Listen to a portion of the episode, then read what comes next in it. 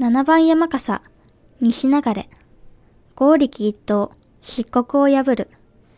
人形師、今井博之、火の神、天照大神が、雨の岩宿にお隠れになると、天地の全世界は漆黒の闇夜に包まれ続けます。暗闇のはずなのに、笑いざわめき、逃げわう外の様子を怪しく思い、岩宿を少し開け、覗かれます。瞬間、戸の脇に隠れておられた、雨の田力尾は、戸を取り、その合力でもって扉を投げ飛ばされます。途端に天井、地上の全世界が光に照り輝き、明るさに満ち満ちたのであります。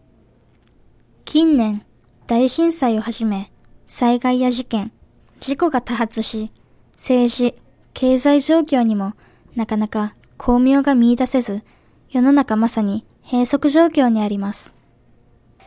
日本はもちろん、全世界が明るく光り輝きますように記念いたしまして、古事記、編纂1300年にちなんで、